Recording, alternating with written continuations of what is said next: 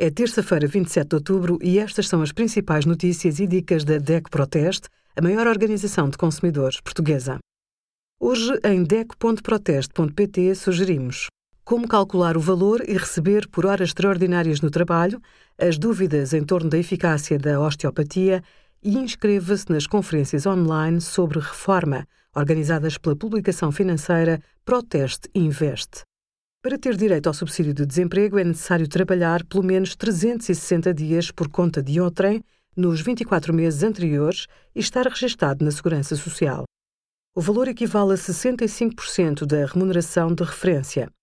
Para calcular, some os salários dos primeiros 12 meses dos últimos 14, a contar do mês anterior ao do desemprego. Inclua subsídios de férias e de Natal. Por exemplo, se ficou sem trabalho em outubro, faça as contas com os rendimentos de agosto de 2019 a julho de 2020. Obrigada por acompanhar a DEC Proteste a contribuir para consumidores mais informados, participativos e exigentes. Visite o nosso site em dec.proteste.pt.